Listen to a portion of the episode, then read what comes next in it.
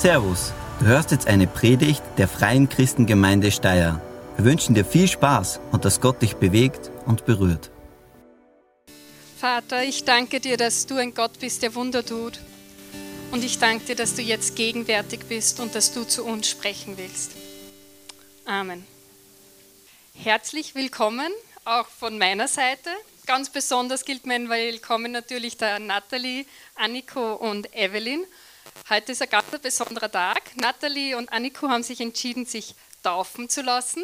Evelyn lässt sich nicht taufen, die ist nämlich schon glaubensgetauft in einer anderen Gemeinde, aber sie hat sich entschlossen, dass wir als geistliche Familie für sie da sind und dass sie bei uns Mitglied werden möchte. Und deswegen ein ganz besonderes Willkommen an euch drei und auch ein ganz besonderes Willkommen an eure Familienangehörige, Freunde, die ihr da mitgenommen habt und auch an alle Gäste, die da sind. Ich hoffe, ihr fühlt euch wohl in unserer Mitte.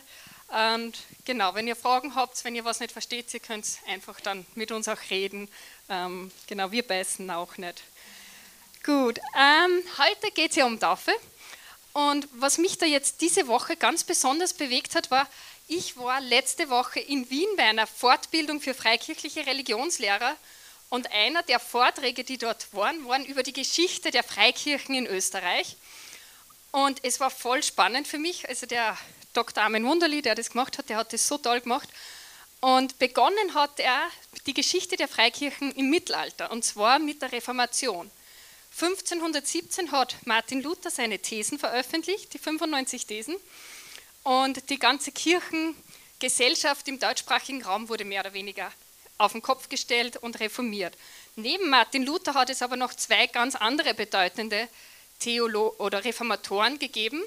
Die waren aus der Schweiz, die heißen Johannes Calvin und Ulrich Zwingli, die haben manche vielleicht schon gehört. Die waren dann auch äh, mitverantwortlich, dass es jetzt nicht nur die evangelische Kirche Augsburger Bekenntnis gibt, sondern auch noch die reformierte Kirche. Und dieser Ulrich Zwingli, der hatte natürlich auch Weggefährten. Und drei dieser Weggefährten oder Schüler, wenn man es so nennen will, waren der Konrad Krebel, der Felix Manz und der Georg Blaurock. So haben die geheißen, es waren alle Schweizer.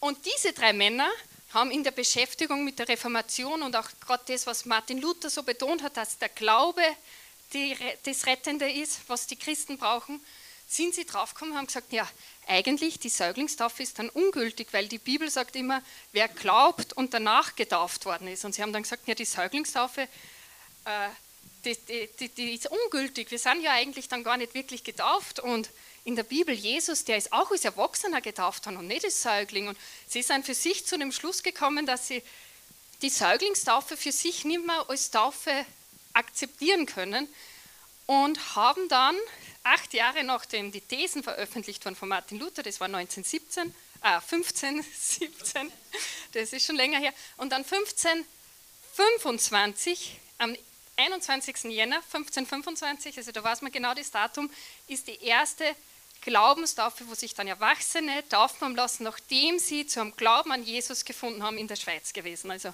Anfang Jänner 1525. Und das ist nachher den Reformatoren aber zu weit gegangen. Die haben gesagt, wir können jetzt nicht das Ganze auf den Kopf stellen. Also wenn dann die Säuglinge nicht mehr getauft werden und äh, auch die Mächtigen waren dann sehr beunruhigt, was würde das mit der Gesellschaft machen, wenn man die Säuglinge nicht tauft und die ganze Kirche wieder auf den Kopf gestellt. Und diese Täufergemeinschaften, hat man die dann genannt, die haben nachher auch noch so komische Dinge wie die haben den Kriegsdienst verweigert, die sind nimmer, wenn nachher der Herzog oder so gerufen hat, um Krieg zu führen, haben die nicht mehr mitgemacht. Die haben dann auch so komische Dinge gemacht wie in den Gemeinschaften Adelige und Bürgerliche und Bauern und Leibeigene, die waren da gleich. Das geht auch gar nicht. Und dadurch sind die Täufer dann eigentlich einer Verfolgung ausgesetzt worden. Also die drei Gründer, der, der Krebel, Manz, Blaurock, die sind alle am, am Scheiterhaufen verbrannt worden, die Frauen sind ertränkt worden. Und es hat eine Verfolgung eingesetzt. Die Täufer sind dann von der Schweiz weg in Süddeutschland, Bayern, Österreich gezogen, um dort dann ihre Gemeinschaften zu machen. Und dadurch hat sich das Täufertum eigentlich auch sehr schnell verbreitet. Und anfangs waren die ja, die Oberen immer recht begeistert, weil die Täufer waren recht fleißige Leute, die haben gute Arbeit gemacht. Aber wie dann begonnen hat, dass die sich irgendwie ausbreitet und andere da dazu und dann wieder mehr Erwachsene sich taufen lassen, das sind sie laufend immer wieder eigentlich verfolgt und vertrieben worden. Und wenn sie nicht schnell genug waren mit Fliehen, sind sie hingerichtet worden.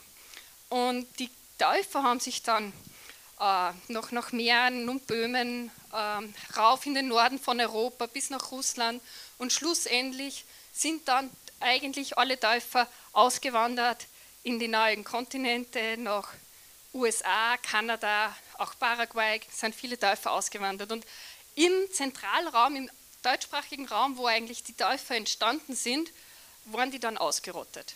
Und erst Jahrhunderte später sind dann Missionare zurückgekommen und haben auch wieder dieses gläubigen Taufe zurückgebracht in unsere Breiten. Und somit stehen wir als Freikirchen, wo wir sagen, wir, wir taufen keine Säuglinge, wir taufen gläubige Leute, die vorher ihren Glauben an Jesus gefunden haben und das bekennen, auf den Schultern dieser Täufer. Und was mich so bewegt hat, wie ich, wie ich den Vortrag gehört habe, war eigentlich, wie krass, diese Leute, die hätten sich ja nicht taufen lassen müssen. Die haben gewusst, wenn ich mich jetzt taufen lasse, das bedeutet, dass ich über kurz oder lang wahrscheinlich Haus und Hof verliere und eventuell kostet es mich mein Leben. Und trotzdem haben sie gesagt, ich will mich taufen lassen, auch wenn es sie alles kostet. Sie hätten ja sagen können, ja, das mit der Säuglingstaufe ist vielleicht nicht ideal, das sollte anders sein, aber ist ja jetzt nicht so genau. Und hätten sich vielleicht ein viel bequemeres Leben machen können. Aber sie haben gesagt, nein, wir haben erkannt, die Taufe soll dem Glauben folgen und wir wollen das machen, selbst wenn mich das alles kostet. Ich bin froh, heute, Nathalie, Anniko, es ist nicht mehr so gefährlich. Ich bin so froh, dass wir heute ein sehr kollegiales Miteinander der Kirchen haben, auch mit den Großkirchen, also die katholische Kirche, evangelische Kirche, die Freikirchen, da ist eine Annäherung da. Und ich glaube, das ist etwas, was der Geist Gottes auch wirkt. Aber trotzdem, diesen Schritt, den ihr heute macht, ist etwas ganz Besonderes, weil ihr sagt, wir haben Jesus als unseren Herrn und Erlöser angenommen und wir wollen das jetzt der Welt zeigen, indem wir vor anderen Zeugen uns taufen lassen. Und es freut mich, dass wir das alle mit euch feiern dürfen. Gestern waren Tobi und ich auf einer Hochzeit. Ähm, war sehr schön, war in Hinterstoder drinnen, ganz idyllisch österreichisch. Die meisten sind in Tracht gekommen und wir haben das nicht gewusst. Aber es hat halt zur Kulisse besser passt. Ja. Ähm, die Liebe von Braut und Bräutigam die hat nicht mit der Hochzeit begonnen, aber mit der Hochzeit haben sie allen Leuten das gesagt. Hey, wir lieben einander und wir gehören zusammen. Euer Leben mit Jesus beginnt auch nicht heute. Das hat schon längst begonnen. Aber heute macht ihr das vor Menschen sichtbar, dass ihr zu Jesus gehört und er euer Herr ist. So, ich schau mal, ich rede einfach dahin, nicht, dass ich da irgendwie zu viel rede oder zu wenig. Genau. Heute feiern wir aber nicht nur Taufe, Heute ist erster Sonntag im Monat und erster Sonntag im Monat ist so gewöhnlich auch unser Abendmahlsonntag als Gemeinde. Das steht jetzt nirgends in der Bibel, dass man am ersten Sonntag im Monat Abendmahl feiern soll. Das hat sich irgendwie so entwickelt, kann man darüber diskutieren, ist das jetzt gut oder schlecht. Wichtig ist es, dass wir Abendmahl feiern. Das ist ganz deutlich, dass das zum Leben eines Christens dazugehört, gemeinsam mit anderen Abendmahl zu feiern. Und das werden wir dann auch heute machen. Und zusätzlich zu dem ist auch, wir sind in einer Predigtserie, die heißt Was wir glauben. Da haben wir schon neun Teile gehabt, also auch alle Gäste, die dort sind und sich fragen, was Freikirchen irgendwie sind. Jetzt erlebt uns ein bisschen, aber was wir glauben. Also es gibt online jetzt eine Predigtserie, die findet man in YouTube, unsere Homepage, da kann man nachhören. Die ersten neun Teile muss man nicht in einer Woche machen, dauert nämlich ein bisschen Zeit, wenn man sich das alles anhört. Und heute sind wir da bei Teil 10 und da steht auch Abendmahl. Ist ein Teil unseres Glaubens, ist das Abendmahl. Und deswegen wollen wir heute das Abendmahl genauer anschauen. Und ich finde, das passt eigentlich perfekt mit Taufgottesdienst zusammen. Dass das so gut zusammenpasst, zeigt auch etwas die Geschichte wieder der Freikirchen. Vor ein paar Jahrzehnten noch war es eigentlich in den Freikirchen üblich, dass nur Leute, die eine Glaubenstaufe erhalten haben, Abendmahl nehmen durften. Das ist heute nicht mehr so. Heute sagen wir, die Leute sollen selber entscheiden. Aber es, es gibt da logische Gründe, warum das eigentlich zusammengebunden war. Ich möchte heute deswegen aus 1. Korinther 11 vorlesen. Da geht es um das Abendmahl, da schreibt Paulus einen längeren Text. Normalerweise lesen wir kürzere Texte bei Abendmahlsonntage, weil die Predigt ein anderes Thema hat. Heute lesen wir den langen Text. Und wie ich in der Vorbereitung war, ist mir bewusst geworden, also 1. Korinther, Brief, Kapitel 11, ab Vers 17 geht es los. Und der Apostel Paulus schreibt diesen Brief an die Korinther. Und in diesem ganzen Abschnitt über Abendmahl schreibt er ein paar Verse, wo er über das Abendmahl eigentlich schreibt, also den Kern.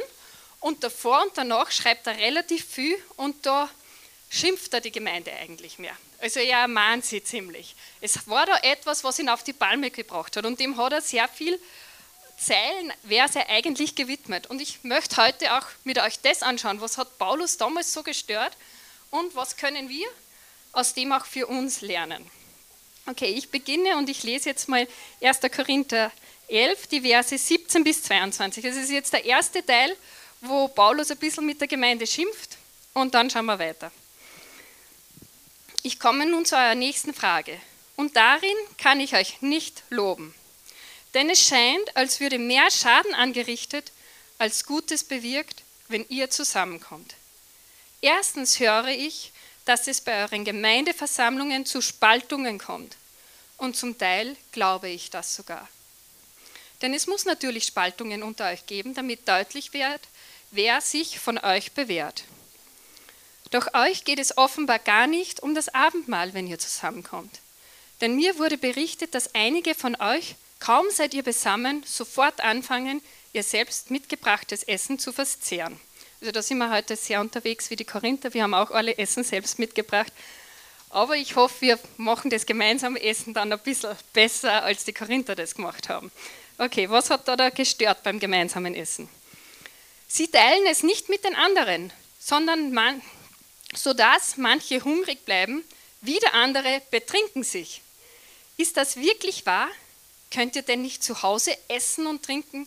Oder wollt ihr der Gemeinde Gottes Schande machen und die Armen beschämen? Was soll ich dazu sagen? Soll ich euch dafür loben? Nein, dafür lobe ich euch nicht.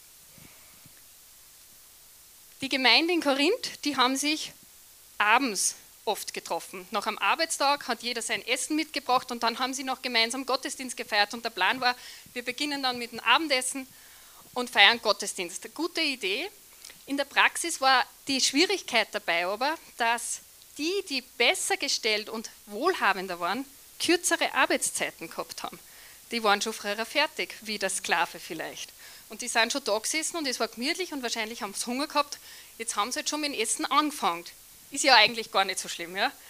Aber wie dann die, die lange Arbeitszeiten gehabt haben und oft wahrscheinlich auch viel weniger finanzielle Mittel gehabt haben, fertig waren mit dem Arbeiten, waren die anderen schon fertig mit dem Essen. Die, die eigentlich vielleicht das Geld gehabt haben, um Essen zur Verfügung zu stellen, waren dann schon fertig. Und vielleicht waren es recht gemütlich, waren, haben sie ein bisschen mehr Wein auch noch getrunken, dann war es schon recht lustig auch.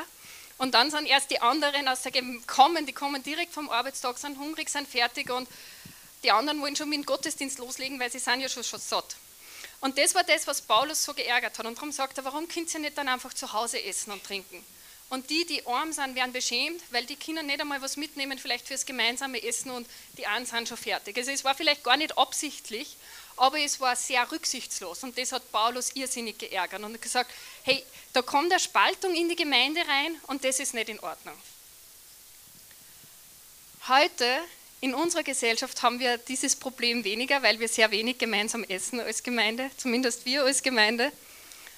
Ähm, aber ich glaube, dieses Thema der Spaltung, da müssen wir auch immer irgendwie ein offenes Auge haben. Und gerade in den letzten eineinhalb Jahren haben wir alle erlebt, wie schnell eine Gesellschaft gespalten werden kann. Wie Familien gespalten werden können, indem sie unterschiedliche Meinungen haben, so unterschiedlich, dass sie sich manchmal nicht einmal mehr treffen können. Und das, was uns eigentlich alle beunruhigen sollte, ist, dass das nicht Halt gemacht hat vor den Gemeinden und vor den Kirchen. So wie es in der Gesellschaft ganz verschiedene Meinungen zu den Corona-Maßnahmen der Regierung gibt und wie das alles ist, haben wir das auch in der Gemeinde. Und ich möchte nur sagen, ich glaube, es ist okay, verschiedener Meinung zu sein. Wir müssen nicht alle einer Meinung sein. Aber das, was mich beunruhigt und viele andere vielleicht auch, ist das, wenn das dazu führt, dass sich manche in ihrer Meinung als die richtigeren Christen auch empfinden. Und die anderen sind die vielleicht weniger richtigen. Und es dazu führen kann, dass man auf andere vielleicht herabblickt, weil sie nicht die Erkenntnis haben, die man selbst hat, dass man vielleicht andere verurteilt und richtet. Und ich glaube, da müssen wir einfach aufpassen, dass wir in der Gemeinde, auch wenn wir unterschiedlicher Meinung sind, und es okay ist, unterschiedlicher Meinung zu sein, zu wissen, in Jesus sind wir eine Familie, eine Familie und wir gehören zusammen. Amen. Ja, das, da kann man ruhig mal Amen sagen. Und das ist so was Besonderes, weil diese Konstellation von Menschen, die wir da sind, die so unterschiedliche Lebensalter haben und Familiensituationen, unterschiedliche Hingründe haben, unterschiedliche Parteien wählen werden bei der Landtagswahl, unterschiedliche Hobbys haben. Diese Konstellation von Menschen kommt nur zusammen durch Jesus und das ist eigentlich ein Wunder. Und dieses Wunder dürfen wir uns nicht von Satan rauben lassen, indem er versucht, da irgendwie eine Spaltung hineinzubringen mit einem Thema, das nie in der Bibel vorkommt. Ich habe noch nie Covid in der Bibel gelesen, auch nicht Corona. Und vielleicht dürfen wir da einfach unterschiedlicher Meinung sein, aber das, was uns verbindet, ist viel stärker wie das, was uns trennt. Jetzt lesen wir weiter nämlich geht es jetzt um das, was ist das, was uns verbindet? Nämlich die, das Abendmahl, in dem feiern wir ja das, was uns verbindet. In der Taufe drückt sie heute aus, dass euer altes Leben vorbei ist und ein neues Leben mit Jesus begonnen hat. Er hat eure Sünden vergeben am Kreuz, er ist für euch gestorben und wir feiern, dass ihr dieses neue Leben erkannt habt. Das alte Leben wird unter Wasser begraben und wir feiern das neue Leben. Und im Abendmahl heißt es, wir erinnern uns an das, was das möglich gemacht hat, dass ein neues Leben da ist, nämlich dass Jesus gestorben ist. Und so schreibt Paulus, das Folgende hat der Herr selbst gesagt und ich gebe es euch so weiter, wie ich es empfangen habe.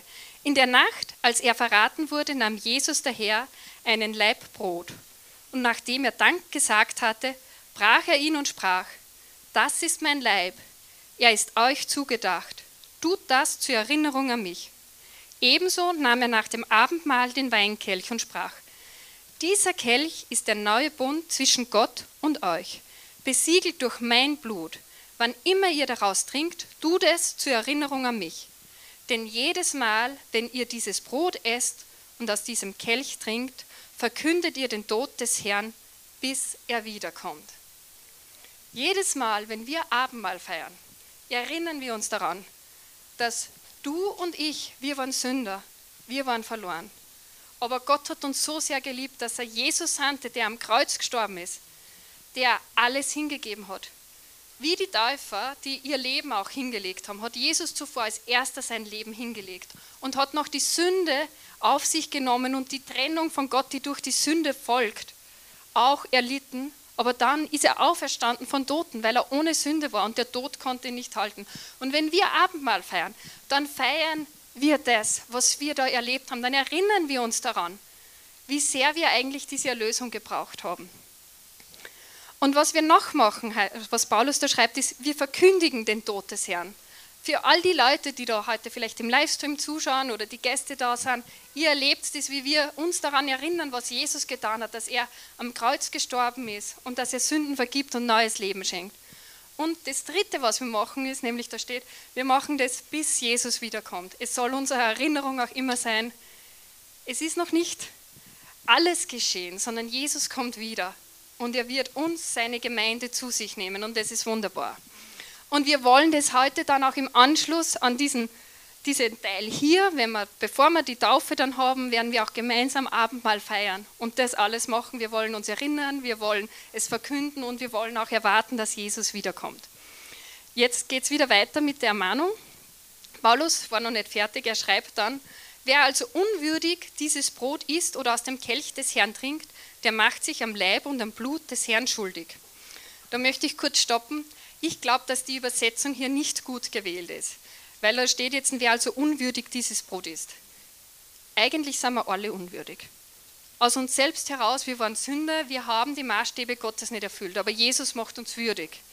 Was da gemeint eigentlich ist, in unwürdiger Weise. Obwohl wir jetzt würdig sind, können wir immer noch in unwürdiger Weise Abendmahl feiern, indem wir weiß ich nicht, in Korinth war es, dass manche beschwipst gekommen sind und alles schon immer so lustig war, man vielleicht dann ein bisschen Respektlosigkeit gegenüber dem vielleicht auch gezeigt hat, was Jesus getan hat.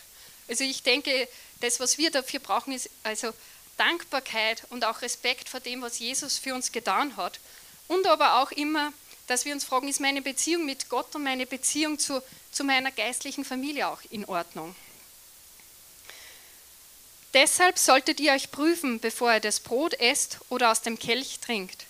Denn wenn ihr in, unwürdiger Weise das Brot esst und aus dem Kelch trinkt und damit den Leib Christi entehrt, dann esst und trinkt ihr euch zum Gericht Gottes. Aus diesem Grund sind viele von euch schwach und krank und einige sind sogar gestorben. Würden wir uns jedoch selbst prüfen, dann würden wir nicht gerichtet werden. Wenn wir aber vom Herrn geprüft und gerichtet werden, werden wir bestraft. Und das geschieht, damit wir nicht zusammenkommen, zusammen mit der Welt verurteilt werden. Deshalb wartet aufeinander, liebe Brüder und Schwestern, wenn ihr zum Abendmahl zusammenkommt. Wenn ihr wirklich hungrig seid, dann esst vorher zu Hause, damit ihr nicht zum Gericht zusammenkommt, wenn ihr euch versammelt. Paulus wählt da jetzt so krasse Worte, das hätte ich mich nicht traut. Also muss ich mal sagen, so zum Gericht und das, das klingt ja schon ziemlich krass. Ähm, was ich glaube, was er ausdrücken will, ist, warum sollten wir noch weitere Gaben Gottes für uns erwarten, wenn wir die größte Gabe, die, die Gott für uns hat, nämlich dass Jesus für uns gestorben ist, schon respektlos behandeln? Warum sollte er uns dann noch mehr dazu schenken, noch Gesundheit oder Wohlstand, wenn wir das, was das Wichtigste ist, nicht mit Dankbarkeit und Respekt behandeln. Und etwas, was mir da wichtig geworden ist, auch in dem Text, ist, es steht da drinnen, ein jeder prüfe sich selbst. Manchmal dann wir uns ganz leicht, die anderen zu prüfen und zu sagen, ja, wie das mit dem sein Glauben ausschaut, bin ich mir nicht mehr sicher. Und gerade vielleicht auch, wenn, wenn wir in den Corona-Dingen so unterschiedlich sind, sollten wir uns fragen, ist mein Glaube noch in Ordnung, ist meine Beziehung zu Gott noch in Ordnung und nicht darüber richten, ob wer anderes noch eine Beziehung hat, die in Ordnung ist mit Gott oder nicht mehr in Ordnung ist.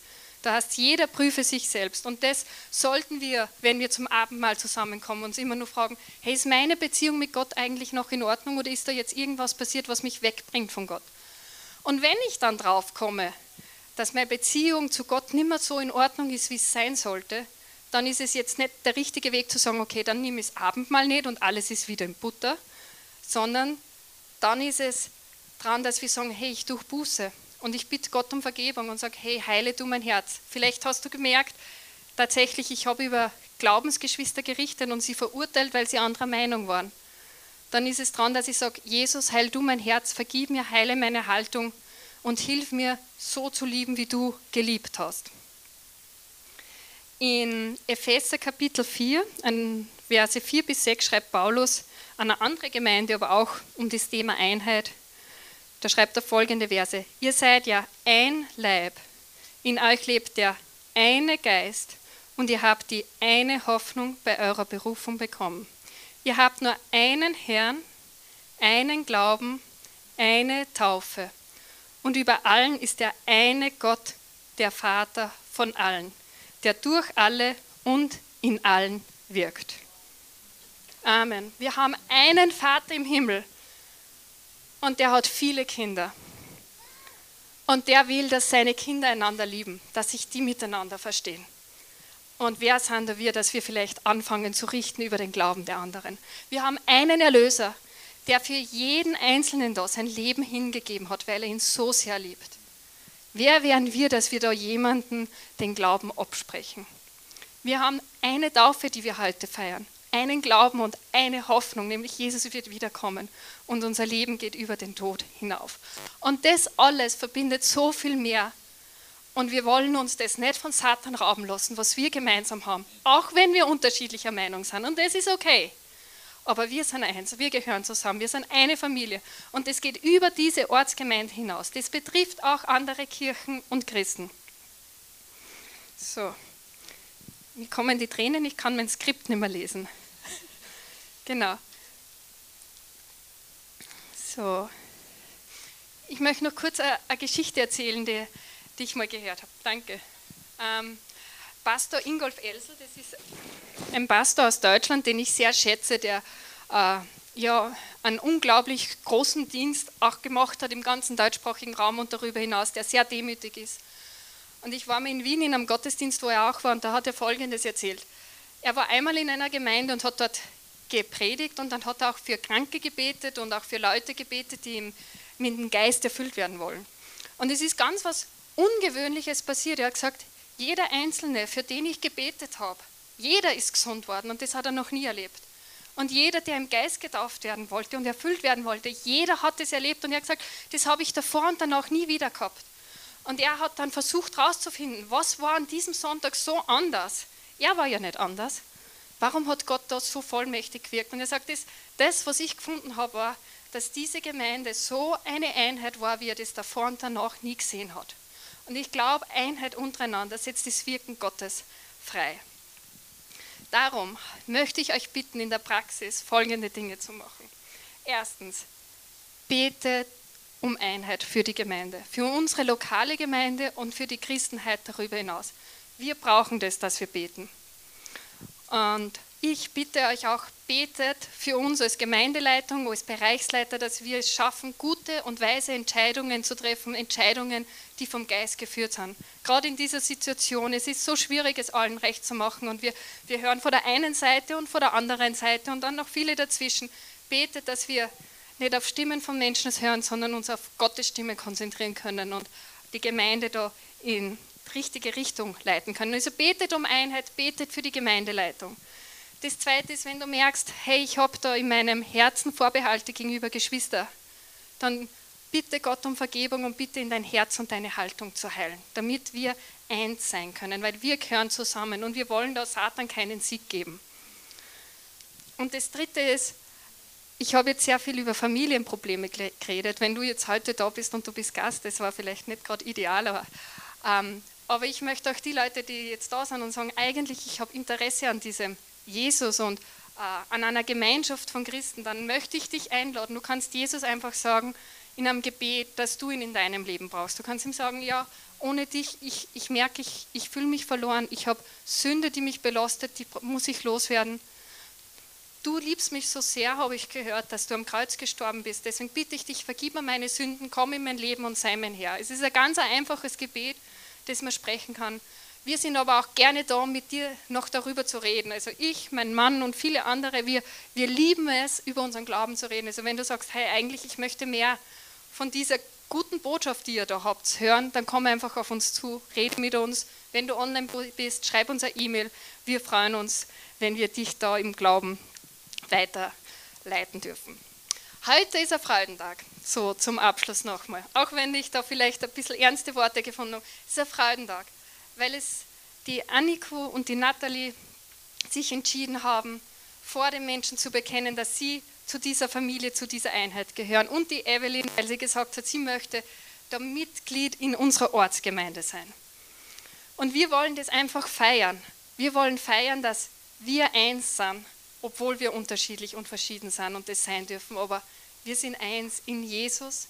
Wir haben nur einen Vater. In uns lebt alle derselbe Heilige Geist. Und wir werden das jetzt noch auch in Zeugnissen hören, was Gott alles wirkt. Wir werden dann anschließend noch Abendmahl feiern, wo wir ganz bewusst das feiern, dass wir jetzt eins sind. Und ja, wenn, wenn wir am Anfang gesungen haben, der Herr tut heute noch Wunder, es ist ein Wunder, dass so unterschiedliche Menschen zusammenkommen und zu einer Einheit werden dürfen. Amen. Herr Jesus, ich danke dir, dass du es bist, der uns eins macht dass du es bist, der in uns allen wirkt. Und ich danke dir, dass du es auch bist, der Glauben schenkt. Und ich danke dir, dass du uns hilfst, einander zu lieben, wenn es uns vielleicht auch manchmal nicht leicht fällt und dass du uns auch hilfst, andere Meinungen zu respektieren.